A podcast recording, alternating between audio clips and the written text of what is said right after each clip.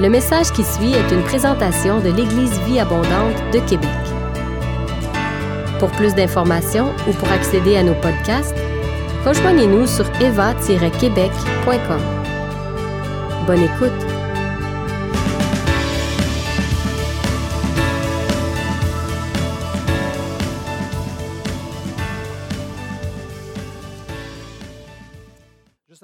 Mon message, euh, j'aimerais euh, faire une petite rectification pour, euh, à quelques reprises, dans le courant de certaines réunions, soit le dimanche matin ou dans le cadre de mes enseignements, j'ai mentionné que la ville d'Éphèse, au temps, au premier siècle, était une ville d'un demi-million de personnes, de 500 000 personnes, mais après plus d'investigations, semble-t-il que la population d'Éphèse au premier siècle était de 250 000 et non pas de 500 000. Donc, je voulais simplement rectifier ça pour être certain que la bonne information circule à l'EVA si jamais vous euh, voulez reprendre cette euh, information-là historique. C'est bon? Le titre de mon message ce matin, c'est Marcher d'une manière digne en 2020. Amen. Une année s'achève, une autre pointe son nez à l'horizon. La vie est comme une marche. Je ne sais pas si vous avez déjà réalisé ça. C'est comme une marche et non pas un sprint. On est tous appelés à marcher sur le chemin de notre vie, un jour à la fois, une heure à la fois, une minute à la fois, une année à la fois. Et on est sur le point d'entrer dans une nouvelle année, l'année 2020. La Bible déclare que la vie, en fait, est une marche spirituelle qui touche à l'ensemble des domaines de notre vie. L'apôtre Paul exhortait les chrétiens du premier siècle en disant, je vous exhorte donc, moi le prisonnier dans le Seigneur, à marcher d'une manière digne de la vocation qui vous a été adressée. Donc de marcher d'une manière digne de la vocation qui nous a été adressée spirituellement. Il disait aux Colossiens, il les exhortait à marcher d'une manière digne du Seigneur et lui être entièrement agréable, portant des fruits en toutes sortes de bonnes œuvres et croissant à tous égards, et particulièrement dans la connaissance de Dieu. Il disait aux Thessaloniciens, de marcher d'une manière digne de Dieu qui vous appelle et qui nous appelle à son royaume et à sa gloire. Et vous savez, lorsque Jésus est mort sur la croix, il n'est pas mort pour qu'on aille à l'Église. Il est mort afin que vraiment la vie de l'Esprit puisse rentrer en nous et que ça puisse influencer tous les domaines de notre vie et que notre vie chrétienne ne se résume pas à aller à l'Église le dimanche matin et qu'après ça, on vit notre vie à notre façon. Mais l'apôtre Paul ici enseignait aux gens de vivre, de marcher, de vivre de manière à honorer le Seigneur dans tous les aspects de la vie. Donc, à travers les années, et on, est, on a abouti là aujourd'hui, où on a tendance à séparer la vie spirituelle, bien souvent, de la vie de tous les jours. Et on a tendance, en Amérique du Nord, à voir l'Église comme je vais à l'Église, et après ça, mais je vis ma vie. Après ça, le dimanche d'après, je vais à l'église. Mais la réalité, et ce que le Seigneur, c'est pourquoi il est mort sur la croix, c'est pour que toute notre vie au complet, tous les domaines de notre vie soient imprégnés de sa présence et de son leadership. Encore faut-il réaliser qu'il n'y a pas de, de, séparation entre ce qu'on appelle le séculier et le sacré. Tout est sacré aux yeux de Dieu. Tout est important aux yeux de Dieu. Tous les domaines de nos vies sont importants euh, aux yeux de Dieu. D'ailleurs, l'apôtre Paul va enseigner sur, euh, entre autres, sur la sexualité dans une de ses épîtres, celle de, aux Corinthiens particulièrement, où il y avait beaucoup de débauches dans la ville. Euh, on disait dans le bassin méditerranéen, il y avait un proverbe qui disait, ou un terme qui disait qu'on corinthisait. C'est-à-dire qu'on on vivait une vie de débauche sexuelle. Et l'apôtre Paul enseignait sur la sexualité. Euh, j'ai déjà entendu parler des couples qui priaient avant d'avoir des relations sexuelles ensemble. Ce n'est pas dans notre habitude, Christine et moi, mais je trouve ça intéressant. Je ne sais pas si vous saviez, mais même si la porte est fermée et que le rideau est baissé, le Seigneur est là. Et c'est lui qui a créé ça en plus. Il peut être un bon éducateur. Mais mon point n'est pas là ce matin. Mon point est, c'est Dieu qui a créé la sexualité, soit dit en passant. La sexualité est belle. La religion a eu tendance à mettre un, côté obscur à, la sexualité, une honte à la sexualité, mais la réalité, c'est que Dieu a créé la sexualité. Dieu a créé le, plaisir dans la sexualité. Dieu a créé cette chose-là et c'est vraiment bon. Mais le point est celui-ci, c'est que Dieu veut qu'on l'honore dans tous les domaines de notre vie. Et ce matin, alors qu'on termine l'année et qu'on commence une nouvelle année, j'aimerais vous inviter. Ce message-là est pour vous, comme tous les messages des dimanches matins, mais celui-là est vraiment pour sonder votre cœur, sonder tous les domaines de votre vie en tant qu'enfant de Dieu. Donc, j'aimerais vous inviter à faire le point sur votre marche spirituelle sur cette terre en explorant cinq domaines bien précis de votre vie personnelle. Et je crois que certains d'entre vous, vous avez déjà entendu parler de ces cinq domaines-là, mais le but n'est pas de savoir les choses, mais de les mettre en application et de les vivre. Jean, l'apôtre Jean disait à un homme qui, l'affectionnait, il a dit, Bien-aimé, je souhaite que tu prospères à tous égards et sois en bonne santé, comme prospère l'état de ton âme. J'aimerais vous personnaliser ça pour nous à l'Église Abondante. J'aimerais vous dire, mes chers frères et sœurs de l'Éva, je souhaite que vous prospériez à tous égards et que vous soyez en bonne santé, comme prospère l'état de votre âme. C'est intéressant, hein? À tous égards, être en bonne santé, puis aussi que notre âme aille bien.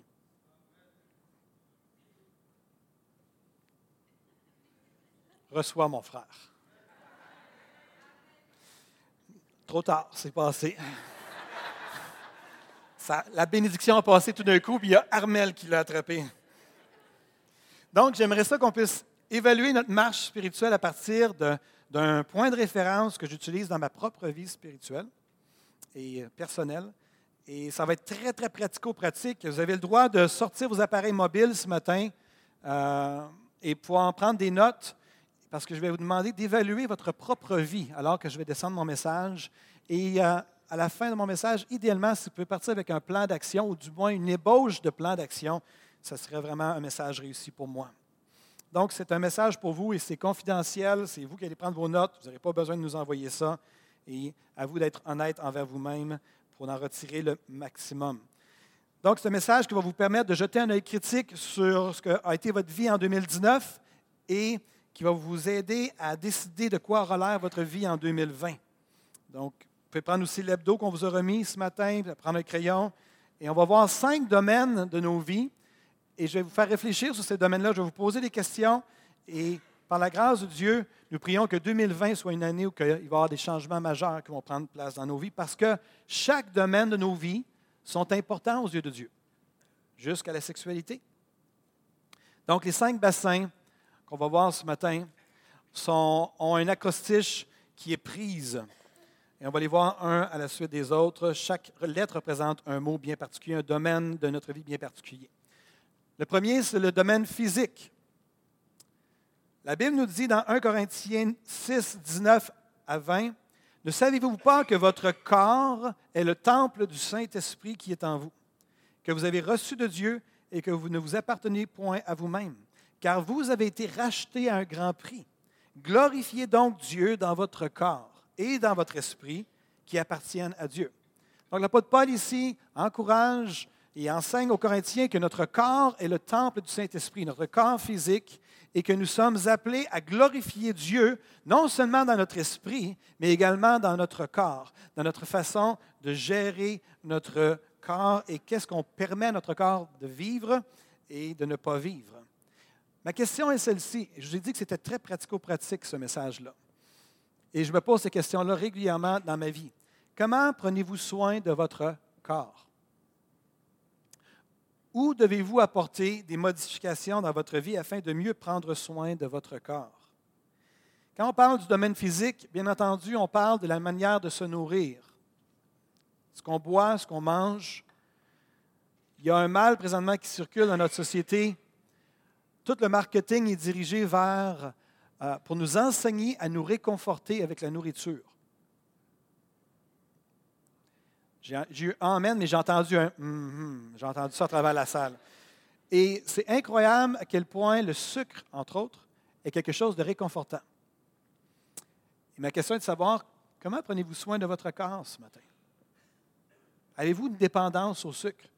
Lorsque vous êtes contrarié, est-ce que vous vous tournez vers le sucre au lieu de vous tourner vers le Seigneur ou vers, je ne sais pas, peu importe qu'est-ce que peut être un réconfort pour vous. Il y en a, ça peut être la, liqueur, ça peut être toutes sortes de choses, mais la plupart du temps, c'est le sucre.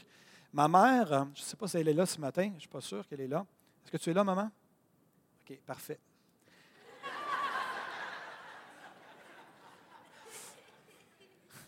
Ma mère, elle a un don particulier et c'est quasiment frustrant. Ma mère est du genre qui va euh, dans un endroit de légumes, elle va acheter des légumes, est tellement excitée d'acheter des légumes, elle a tellement hâte d'arriver à la maison pour manger ses légumes. Je disais à ma mère, tu n'as aucune crédibilité. Tu ne fais même pas un effort pour bien manger. C'est juste naturel chez toi. Là, tu regardes les gars, que nous autres, là, il n'y a rien. on aime tout à part les légumes, tu sais. Là, nous, il faut faire des efforts pour manger les légumes. Tu sais, un, poivron, un piment, un, pois chiche, des légumineuses. Hein, Jacques? Seigneur, merci de ce qu'au ciel, il n'y aura rien de tout ça. On est dans un monde où on veut nous apprendre à nous réconforter avec la nourriture. J'aimerais avoir ce don de pouvoir être pâmé devant, devant des légumes, mais c'est un effort pour moi aussi. Mais l'apôtre Paul disait, dans un certain contexte dans, aux Corinthiens, il dit, soit donc que vous mangiez, soit que vous buviez, soit que vous fassiez quelque autre chose. Faites tout pour la gloire de Dieu. J'aimerais vous encourager à considérer votre alimentation. Comment va votre exercice en tant qu'enfant de Dieu? Votre corps est le temple du Saint-Esprit. Vous avez une responsabilité d'en prendre soin. Comment ça va au niveau de l'exercice? C'est quand la dernière fois que vous avez fait de l'exercice? Je ne parle pas de, sortir de la maison, d'aller dans la voiture, de débarquer de la voiture, d'aller au travail. Je parle l'idée de vraiment faire un exercice de façon intentionnelle. Comment va votre sommeil? Évidemment, c'est les dimensions qu'on peut contrôler, la nourriture, le sommeil, euh, et puis euh, euh, l'exercice pour prendre soin de notre corps. C'est particulier parce que nous, on est une une Église qui croyons dans la guérison physique. Mais là où il y a une tension parfois, c'est qu'on a une responsabilité de prendre soin de notre corps. Et parfois, on arrive euh, à la maladie parce qu'on n'a pas pris soin du corps que le Seigneur nous a donné. C'est quand même une tension qu'on vit. On a une responsabilité qui est là. Il y a la maladie parfois qui vient, on croit dans la guérison, mais c'est important de bien prendre soin de notre santé. Donc, sur une échelle de 1 à 10, c'est à vous à prendre une note maintenant. Donc, sur une échelle de 1 à 10, où vous situez-vous dans le fait de prendre soin de votre aspect physique dans votre vie en tant que chrétien? 10 étant le ciel sur la terre et 1 étant je suis assis sur mon steak. je vais avoir quelques expressions québécoises ce matin. Donc, 1, je suis assis sur mon steak pour ceux et celles qui viennent d'autres pays. Ça veut dire être assis sur son steak, ça désigne une personne qui ne fait rien et qui est très, très, très passive et qui est inactive assis sur son steak. Deuxième domaine, domaine relationnel. Donc, prise, hein, PR, relationnel. La Bible dit dans Romains chapitre 12, verset 18, Autant que possible, et dans la mesure où cela dépend de vous, vivez en paix avec tous les hommes et toutes les femmes. C'est moi qui l'ai ajouté. Comment vont vos relations dans votre vie en général? Donc, je ne parle pas seulement de votre vie dans l'Église, vos frères et vos sœurs, mais on va en parler dans quelques instants. Mais comment ça va en général? Comment ça va dans vos amitiés? La Bible dit dans Proverbe 17, 17 que l'ami aime en tout temps et dans le malheur, il se montre un frère. Encore faut-il avoir des amis? Proverbe 27, 9, l'huile et les parfums réjouissent le cœur et les conseils affectueux d'un ami sont doux. Comment vont vos amitiés ce matin? Qui sont vos amis? Est-ce que vous les priorisez dans votre vie? Si oui, comment? Est-ce que vous priorisez vos amis dans votre vie? Sinon, pour quelles raisons? Est-ce qu'il y a des changements à apporter au niveau de vos amitiés? Si vous n'avez pas vraiment d'amis, quelle en est la vraie raison selon vous? Parce que vous n'en voulez pas? Parce que vous êtes en transition et à la recherche de nouveaux amis, parce que vous, êtes, vous avez déménagé? Ou peut-être que vous n'êtes peut-être pas vraiment un bon ami. Et que c'est le temps pour vous d'apprendre à être un bon ami, pour avoir des amis. Ça, il y a seulement vous qui le savez. Je crois que l'amitié est un des biens les plus précieux sur la terre. Je pense que l'amitié est préférable même à l'argent, de mon point de vue à moi. D'où l'importance d'y investir du temps et de chercher à devenir le meilleur ami qui soit. Je crois que l'amitié est un des meilleurs investissements de notre temps dans la vie. Une retraite, ça se prépare pas seulement au niveau financier. Je crois qu'une retraite, ça se prépare également au niveau des amitiés significatives. Et non pas seulement avec des REER, des CELI ou des fonds de pension. Quelqu'un a déjà dit sur l'amitié, beaucoup de gens entrent et sortent de notre vie, mais seuls les vrais amis y laissent leur empreinte.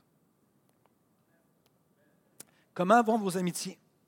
Toujours dans le domaine relationnel, comment va votre communion fraternelle avec vos frères et vos sœurs? La Bible dit, je vous donne un commandement nouveau. C'est Jésus qui dit ça. Je vous donne un commandement nouveau.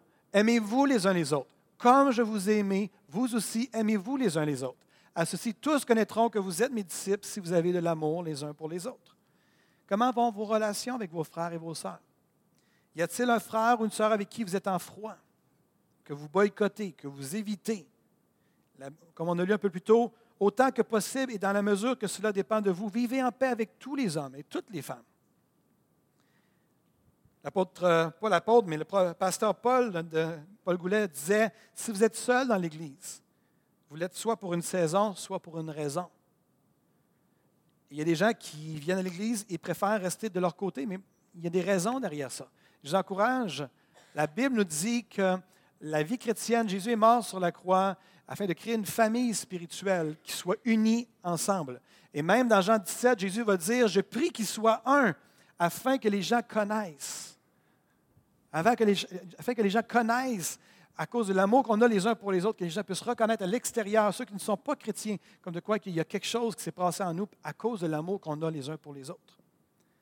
Donc, ce ne serait pas étonnant que l'ennemi cherche à nous diviser. Comment vont vos relations avec vos frères et vos sœurs? Est-ce que vous êtes isolés présentement dans l'Église vie abondante? J'aimerais juste vous dire que si c'est le cas, il y a plein de façons de pouvoir entrer dans la famille et de se faire des amis. Il y a les groupes de croissance. Pour les jeunes, il y a la jeunesse vie abondante. Il y a les seniors vie abondante pour les jeunes de 50 ans et plus, 60 ans et plus, 50 ans et plus. Combien déjà?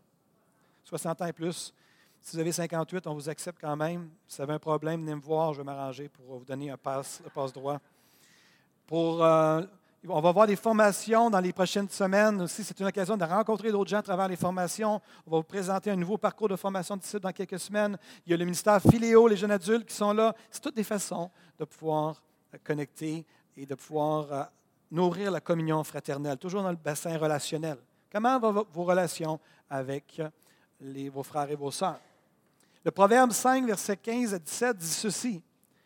Bois les eaux de ta citerne, les eaux qui sortent de ton puits. Tes sources doivent-elles se répandre au dehors?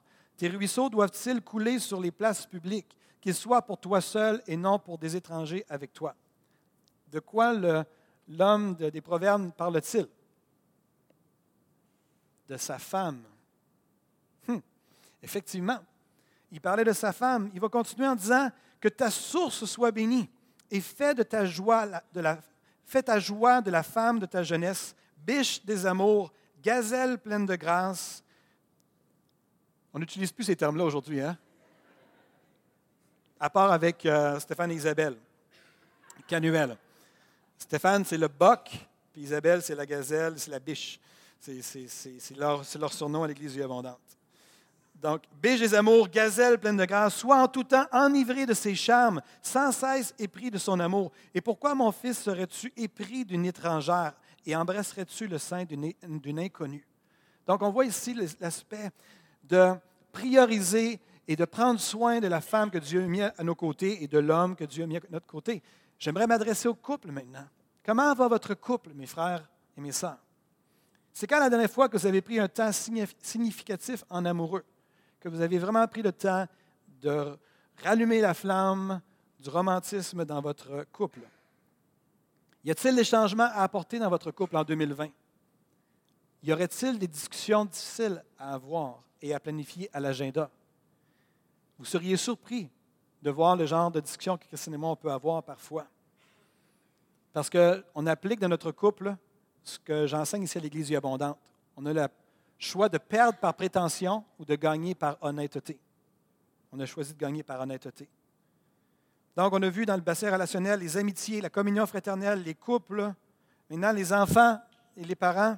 La parole nous dit aux enfants, aux adolescents qui sont avec nous ce matin, la Bible vous encourage à obéir à vos parents. Les trois lettres préférées des parents, c'est OBI. Vous connaissez toute l'histoire. Hein? Mais en même temps, la Bible dit aux parents aussi de Et vous, pères, on va mettre aussi les mères, pères et mères, n'irritez pas vos enfants, mais élevez-les en les corrigeant et en les instruisant selon le Seigneur. Et le mot irriter ici parle d'exaspérer, d'être toujours sur leur dos. Donc, il y a un équilibre à avoir ici.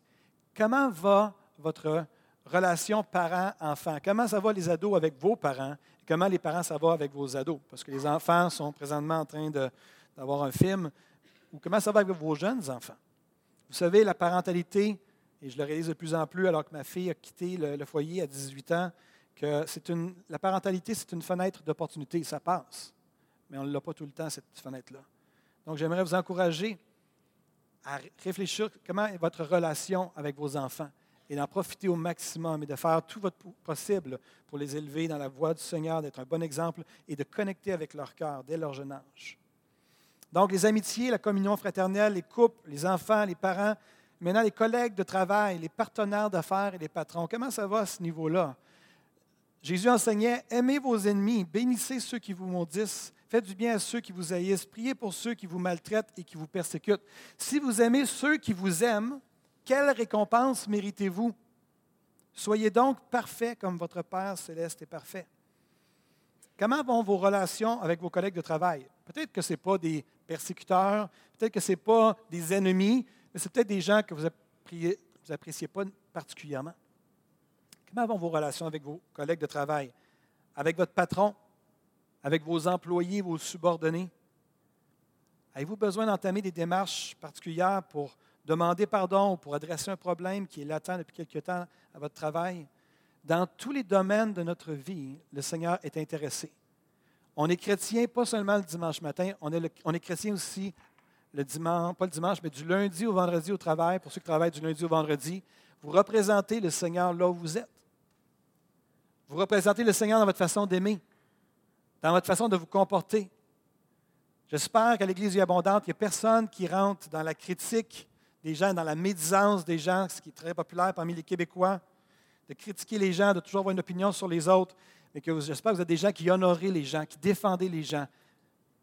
De telle sorte que quand les gens ont quelqu'un vers qui se tourner, que ça ne va pas bien dans leur vie, ils vont se tourner vers toi, parce que vous ne serez pas des gens qui calomnient et qui font de la médisance. Donc, le bassin relationnel, les amitiés, la communion fraternelle, les couples, les enfants, les parents, les collègues de travail, les personnes qui sont autour de nous, dans notre milieu de travail. La Bible nous dit de marcher d'une manière digne de la vocation qui a été adressée, qui nous a été adressée. De marcher d'une manière digne du Seigneur et de lui être entièrement agréable dans tous les domaines de nos vies. De marcher d'une manière digne de Dieu qui nous appelle à son royaume et à sa gloire. Donc, sur une échelle de 1 à 10, 10 étant sur le, pour R, quelle est votre note que vous vous donnez à vous-même, vous relationnel? 10 étant ciel sur la terre, 1 étant je dors au gaz bien raide.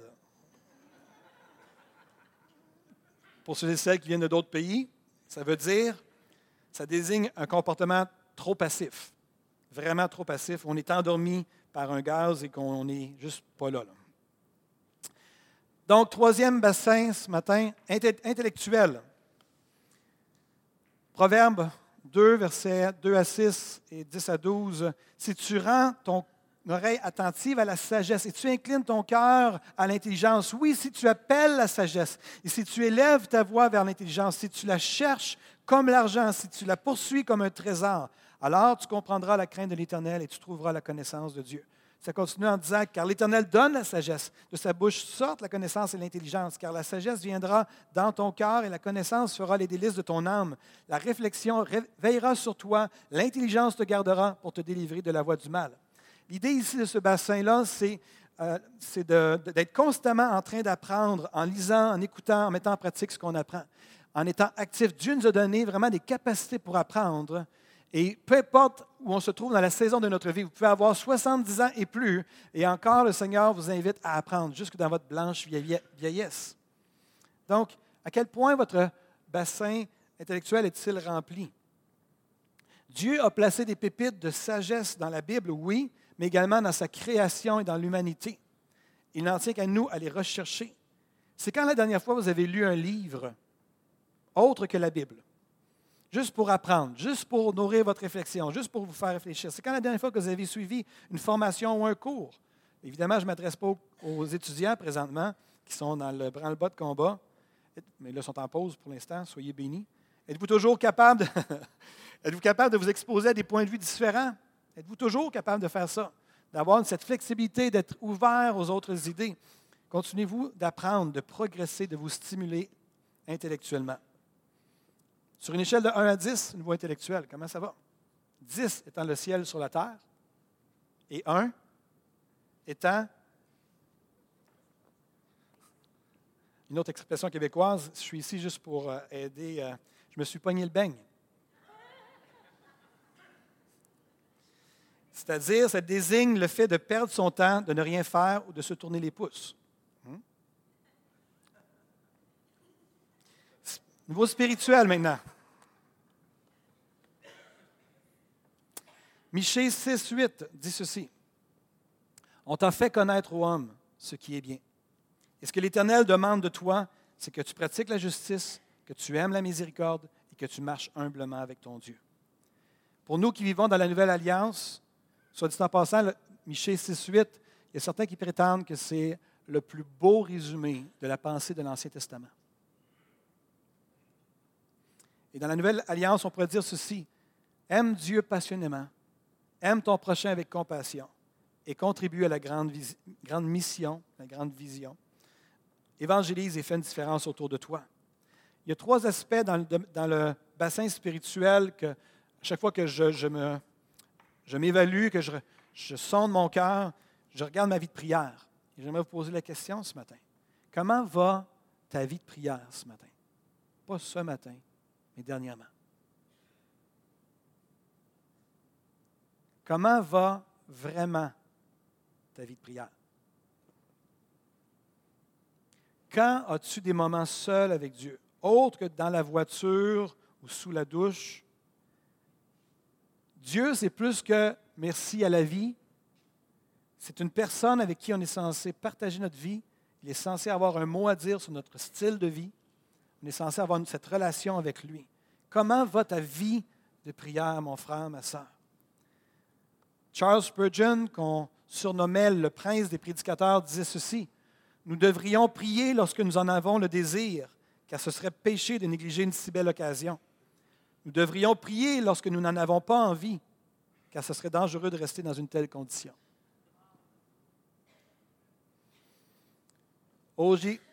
Sam Chambers disait ceci, il est impossible à un croyant, quelle que soit son expérience, de garder une relation profonde avec Dieu s'il ne prend pas la peine de passer du temps avec lui.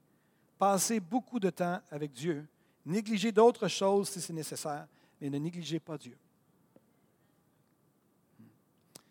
Et une autre citation, c'est des citations que je garde, moi, c'est sur ma feuille de prière personnelle, qui sont dans mon pied de page. Les grands chrétiens de la terre sont des personnes de prière. Je ne parle pas de ceux qui parlent de la prière, ni de ceux qui peuvent expliquer la prière, je parle de ceux qui prennent du temps pour prier. Ils n'ont pas de temps libre, ils le prennent au détriment de quelque chose d'autre. Ces autres choses, ces autres choses sont importantes, très importantes et urgentes, mais cependant moins importante et moins urgente que la prière. C'était vraiment des hommes de prière qui ont écrit ces citations-là. Vous connaissez l'expression l'appétit vient, le goût de la prière vient en priant. C'est en forgeant qu'on devient. Vous êtes vraiment bon? Très québécois, c'est ça? Est-ce que c'est une expression québécoise? Non. On n'est quand même pas le centre du monde. Là. Il y en a qui le croient, oui, effectivement. Quoique, non, c'est pas vrai. La prière pour ceux et celles qui démarrent leur vie chrétienne, ça fait pas longtemps que vous connaissez le Seigneur, c'est important d'apprendre à prier de façon audible, à voix haute. De ne pas simplement prier dans notre cœur, d'avoir une petite prière popcorn qui sort à un moment donné parce qu'on est reconnaissant ou parce qu'on a été protégé ou parce qu'on est stressé, puis on demande au Seigneur de nous aider. Mais vraiment l'idée de parler à Dieu de manière audible. Et un truc qui a beaucoup aidé euh, des gens à démarrer leur vie de prière de façon plus, euh, euh, je dirais, plus intentionnelle et de façon plus efficace, ils ont utilisé le principe de la chaise. Ils ont ils s'assoyaient sur une chaise, ils mettaient une chaise devant eux et imaginaient le Seigneur qui était assis sur la chaise et ils parlaient au Seigneur. Et vous avez le droit de faire ça parce que le Seigneur est présent chaque fois que vous priez. Il est là, son esprit est là, il est là, présent par son esprit. Donc, c'était le temps pour certains d'entre vous. Peut-être que vous allez dire, hey, ça me semble, ça, ça fait bizarre de parler à une chaise vide. Vous ne parlez pas à une chaise vide. Mais si ça peut vous aider, par contre, à développer une vie de prière qui va au-delà de juste, comme les Québécois font, que quand il parle, mon épouse a, dit tout le temps la blague euh, que euh, si elle fait un accident, euh, elle, son moyen de se protéger en accident, c'est qu'elle crie Jésus. Puis c'est ce qui est arrivé à quelques reprises, elle a perdu le contrôle, puis c'était Jésus! Moi, je lui ai dit que oui, ça c'est une option, mais l'autre option aussi, c'est d'apprendre aussi à contrôler le véhicule dans les tempêtes de neige.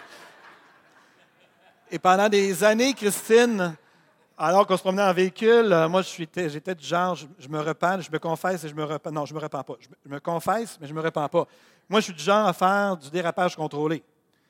Et puis, oh, c'est silencieux d'un coup. Un pasteur qui fait du dérapage contrôlé, de rentrer dans ma, dans ma, cour à la maison en dérapage en contrôlé par rentrant dans la voiture. À chaque fois, Christine, les pneus, les pneus? La réalité, c'est quand on s'est ramassé après ça dans des moments où c'était dangereux, que mon, l'arrière de ma voiture a commencé à déraper. J'ai réussi à récupérer mon véhicule et à rester dans le chemin. Et là, Christine a compris. Elle a dit Maintenant, je comprends pourquoi tu faisais ça. C'était pour pratiquer. C'est la seule raison pourquoi je fais ça.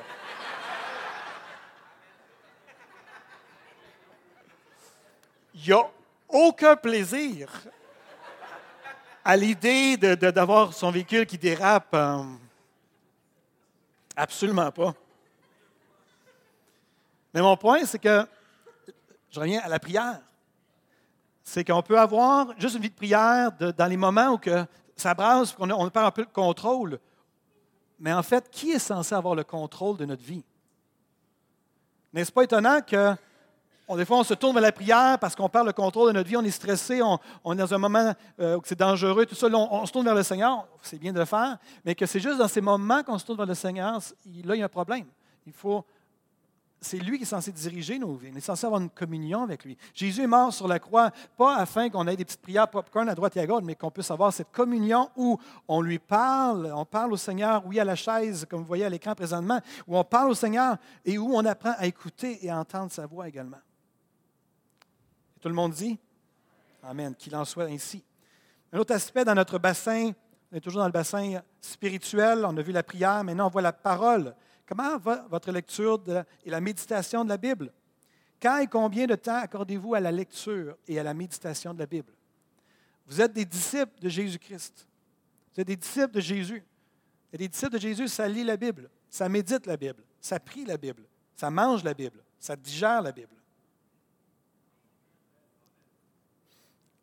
On le sait, mais on sait et on sait aussi qu'on est dans un monde où il y a beaucoup de distractions. Excellent serviteur, très mauvais maître. Tout ce qui est appareil mobile. L'important, c'est l'habitude de lire la Bible et la méditer afin de nourrir notre relation avec Dieu. Mes frères, mes sœurs, comment va votre relation avec la parole, avec la Bible? Troisième aspect dans le bassin spirituel, le témoignage. C'est quand la dernière fois que tu as parlé de ta foi à quelqu'un qui ne connaît pas le Seigneur? C'est quand la dernière fois que tu as pris une chance que tu as fait le saut de sauter dans le vide et de dire, je veux parler, prendre la chance de parler de Jésus à quelqu'un? Un chrétien qui ne témoigne pas est un chrétien qui est en voie de devenir ce qu'on appelle un chrétien sécularisé. Un chrétien qui a perdu sa saveur. Un chrétien qui, qui un sel qui ne goûte plus qui n'a plus de lumière. Sur une échelle de 1 à 10 pour le bassin spirituel, le S, comment vous évaluez? 10 étant le ciel sur la terre et 1 étant et boy. J'ai des croûtes à manger. Ça veut dire j'ai encore besoin d'acquérir de l'expérience dans ce domaine-là. Donc, sur une échelle de 1 à 10. Dernier bassin ce matin, le bassin émotionnel. L'apôtre Paul disait aux Colossiens, je lis à partir de la paraphrase de la parole vivante, dans Colossiens 3,15, Laissez régner souverainement dans vos cœurs la paix instaurée par le Christ, qu'elle gouverne toutes vos décisions. Souvenez-vous-en, membres d'un même corps, vous êtes appelés à vivre dans l'harmonie. Apprenez enfin à vous montrer reconnaissant. J'aime l'expression qui dit Laissez régner souverainement dans vos cœurs la paix, instaurée par le Christ. Le Seigneur nous a donné sa paix et je crois que cette paix-là, soit qu'il y a des voleurs qui viennent nous la voler suite à la nouvelle naissance, ou soit qu'elle augmente avec la sainteté dans nos vies. Il y a des voleurs de paix dans nos vies chrétiennes, et c'est bon de juste arrêter à ce niveau-là. Alors qu'on est dans le bassin émotionnel, moi je pense que la paix est un des plus beaux marqueurs pour nous dire si vraiment on est dans la sainteté. Quand on est dans la sainteté, la paix est là. Et voici quelques voleurs de paix. L'incrédulité, les inquiétudes. Incrédulité et inquiétude vont ensemble. La colère, la rancune ou le manque de pardon. Comment vas-tu ce matin, mon frère, ma soeur, émotionnellement? Quel est ton niveau de paix? Qu'est-ce qui te vole ta paix? Qu'est-ce que tu vas faire pour récupérer ta paix qui t'est échue en partage en 2020? Jésus a dit, je vous laisse la paix. Je vous donne ma paix. Je ne vous donne pas comme le monde donne, que votre cœur ne se trouble point, ne s'alarme point. Le Seigneur veut nous donner sa paix. Mais si, dans d'autres domaines, on laisse les voleurs de paix venir voler notre paix, on a une responsabilité de régler ces choses-là. Délaisse la colère, délaisse la fureur, délaisse l'irritation. Ça serait mal faire, disait, euh, ça dit dans l'Ancien Testament. Sur une échelle de 1 à 10 au niveau de votre niveau émotionnel, comment, comment ça se passe de ce côté-là? 10 étant le ciel sur la terre, 1 étant je suis appelé à me calmer le pompon, c'est-à-dire à apprendre à prendre mon gaz égal, qui veut dire juste à se calmer, à découvrir la paix et à protéger ma paix. Donc, cinq bassins ce matin. Et ce message-là est pour vous. J'ai trouvé ça intéressant dans la louange, alors que j'écoutais notre sœur Sarah diriger la, louange. Elle ne savait pas sur quoi je prêcherais ce matin. J'ai trouvé ça intéressant. Elle a chanté deux chants qui sont tellement en ligne avec ce message-là. Dieu, nous voulons voir ta gloire. Nous te donnons nos cœurs, nos, vies, nos vies, tout notre temps, soit le centre de nos valeurs, le motif de nos élans. Tu chantais aussi euh, dans les moindres détails de ma vie, dans les moindres détails de ma vie que je, je, mène, dans les moindres détails. Je veux voir ta gloire, Seigneur. Et alors que j'étais dans le temps de louange, ce qui venait dans mon esprit, c'était que je crois que nous sommes un peuple qui sommes appelés à découvrir la gloire de Dieu dans ces cinq domaines de nos vies-là, puis que l'ennemi nous dit Ah non, ils ont découvert la gloire de Dieu dans le, domaine physique. Ah non, ils ont découvert la gloire de Dieu dans le relationnel. Ils ont découvert la gloire de Dieu dans l'intellectuel, dans l'émotionnel et pas seulement dans le spirituel. Nous sommes, notre héritage ne se résume pas seulement dans la vie spirituelle, mais se résume à l'ensemble de la vie. Quand Jésus parlait, je suis venu pour donner la vie et la vie en abondance, ce n'était pas seulement au niveau spirituel. C'est un niveau spirituel, oui, mais émotionnel également. C'était intellectuel, c'était relationnel et c'était également au niveau physique. Donc, pour vous ce matin, on termine l'année 2019, on commence l'année 2020. Quel est le domaine ou quel est le bassin qui est le plus en besoin présentement dans votre vie? Il y a juste vous, là. Ça, c'est entre vous et le Seigneur. Ce message-là est pour vous. Lequel demande le plus de votre attention?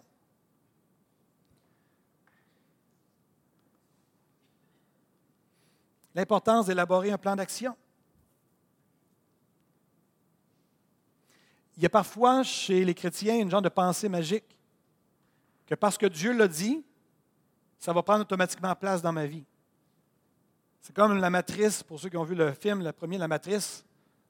On se connecte en arrière ici, puis ça y est, j'ai la paix. Ça y est, j'ai telle chose. Mais la réalité, ça ne marche pas comme ça. Parfois, oui, mais la plupart du temps, non. La plupart du temps, la bénédiction et la vie abondante rentrent dans notre vie alors qu'on collabore avec le Seigneur, on collabore avec le Saint-Esprit et qu'on est honnête avec le Seigneur en disant, je n'ai pas de paix, j'ai perdu ma paix, mon couple ne va pas bien, mes relations, mes amitiés ne vont pas bien, je n'ai pas donné de temps à mes amitiés, etc. C'est des choses que le Seigneur peut nous aider, on doit collaborer avec lui. Un frère qui est maintenant dans la gloire, un frère de l'Éva qui est maintenant dans la gloire, qui est avec le Seigneur, disait que c'est une combinaison de l'action humaine et de l'action divine. Et j'aime cette expression-là, ça l'a resté pour nous. Donc, quel domaine nécessite votre attention? Et j'aimerais nous rappeler, en tant que famille spirituelle, qu'il faut, c'est important quand on fait un plan d'action de distinguer entre les buts et les désirs. Les buts et les désirs, quelle est la différence? Les buts, c'est ce que vous contrôlez parfaitement, 100% ça ne dépend que de vous. L'idée de faire de l'exercice, ça ne dépend que de vous. Il n'y a pas personne d'autre qui, qui, euh, qui, dépend de, que vous dépendez d'eux pour faire de l'exercice, ça ne dépend que de vous. Les désirs, c'est que vous désirez que ça prenne place, mais il y a une partie qui ne vous appartient pas. Je désire que mon couple aille mieux. Ce que vous contrôlez dans votre couple, c'est votre attitude, c'est votre vie. Vous n'avez pas de contrôle sur l'autre. Donc, c'est un désir que mon couple aille mieux. Je vais faire tout ce qui est en mon pouvoir dans ma vie en tant que mari pour avoir le couple le plus heureux possible sur cette terre, mais je ne peux pas travailler et faire les choses pour mon épouse. Elle doit faire sa part. Donc, c'est un désir. Je désire que mon couple aille mieux. Mais mon but, c'est de devenir plus patient, d'exemple, de devenir plus compréhensif, de servir davantage dans le foyer, d'être plus présent à la maison, de sortir ma femme davantage, etc. Donc, c'est des choses que ça, je contrôle de ma façon que je vais parler à ma femme, c'est des choses que je contrôle. Comme disait un certain Mario, son nom d'utile, qui a, gravi un frère du Carrefour Casino la capitale. Je ne sais pas s'il est encore à Québec, ça euh, fait longtemps que je ne l'ai pas vu, mais il avait gravi le mont Everest.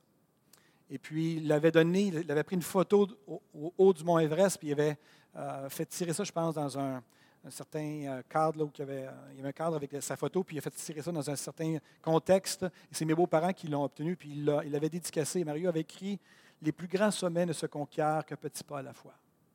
J'aimerais vous dire que si vous sentez que dans certains de vos domaines ce matin, vous sentez que c'est un une grande montagne, que vous partez de loin, j'aimerais vous encourager à célébrer chaque pas de progression. Parce que les plus grandes montagnes, plus grandes, montagnes ne se conquièrent qu'un petit pas à la fois.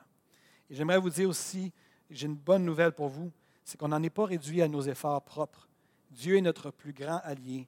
Et en 2020, je vous souhaite de marcher vers votre plein potentiel pour lequel Dieu vous a créé. Bien-aimé, je souhaite que tu prospères à tous égards et que tu sois en bonne santé, comme prospère l'état de ton âme. Mes frères et mes sœurs de l'Éva, je souhaite vraiment que vous prospériez à tous égards, à tous les domaines qu'on voit présentement ici. J'aimerais juste qu'on puisse prendre le temps pendant quelques instants de juste sonder nos cœurs et permettre à l'Esprit maintenant de lui nous donner sa version alors qu'on a un message euh, qui, est là juste pour s'évaluer nous-mêmes J'aimerais vous donner le temps juste de, prendre l'occasion de prendre le moment pour juste réfléchir, de dire, Seigneur, qu'est-ce que tu veux me dire? Au-delà des paroles que Pasteur Benoît dit ce matin, qu'est-ce que toi tu veux me dire par rapport à ça? Quel domaine dois prioriser dans les prochains jours, les prochaines semaines? Je suis venu afin que les brebis aient la vie et qu'elles soient dans l'abondance, disait Jésus. Donc, Seigneur, on invite maintenant ton esprit à nous parler, à nous conseiller et à nous montrer le plan d'action et ce qu'on doit changer dans nos vies.